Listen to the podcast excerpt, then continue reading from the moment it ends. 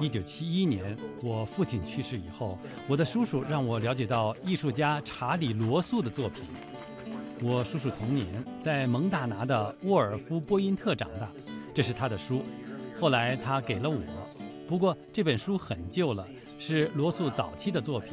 你可以看出这本书很破旧，我小时候把它翻烂了。西部艺术引起了我对牛仔生活的兴趣。一九九四年，我制作了第一个马鞍。我当时在养马，从别人那里订了一个马鞍。我一直盼着马鞍寄来，可是它太慢了，所以我就跟他协商，如果他把材料给我，我们就成交，我自己来做马鞍。这样我就开始做马鞍了。It's estimated that there's around 84 pieces 估计做成一个马鞍需要八十四片皮革。我的生意主要来自加州和佛罗里达。from California to Florida. It's amazing to see how 让人意外的是，有些地方你以为会有好生意，结果一分钱也没有。然后脸书之类的出现了，你想这不会长久的，可是影响惊人。some of the saddle makers were so secretive.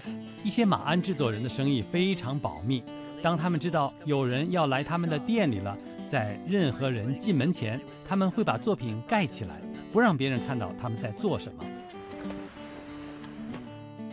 This uh, particular style 你可以看到这个特定款式的坐鞍形状像一把铲子，大家把它叫做铲子背，靠背很高。这个款式更加传统一些，更加宽一点。We'll start with a handmade tree. 我们手工磨制树干，底子是木头，外面是牛皮。我制作马鞍座的一个目的是包裹好尾椎骨，支撑骑手的重心。The true horseman 一个真正的骑手希望最大限度地感觉到马的每一个落脚点，希望控制马的落脚，要控制落脚点。骑手的重心非常重要，and in controlling the feet, 这样他们的膝盖或腿才可以用最微妙的方式来控制马脚的活动。control those feet in motion.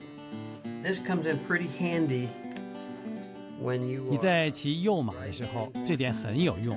你会需要马鞍后面的扶手，它会让你坐得很稳。nice. So um, this is number 62 for me. 这是适合我的六十二号马鞍。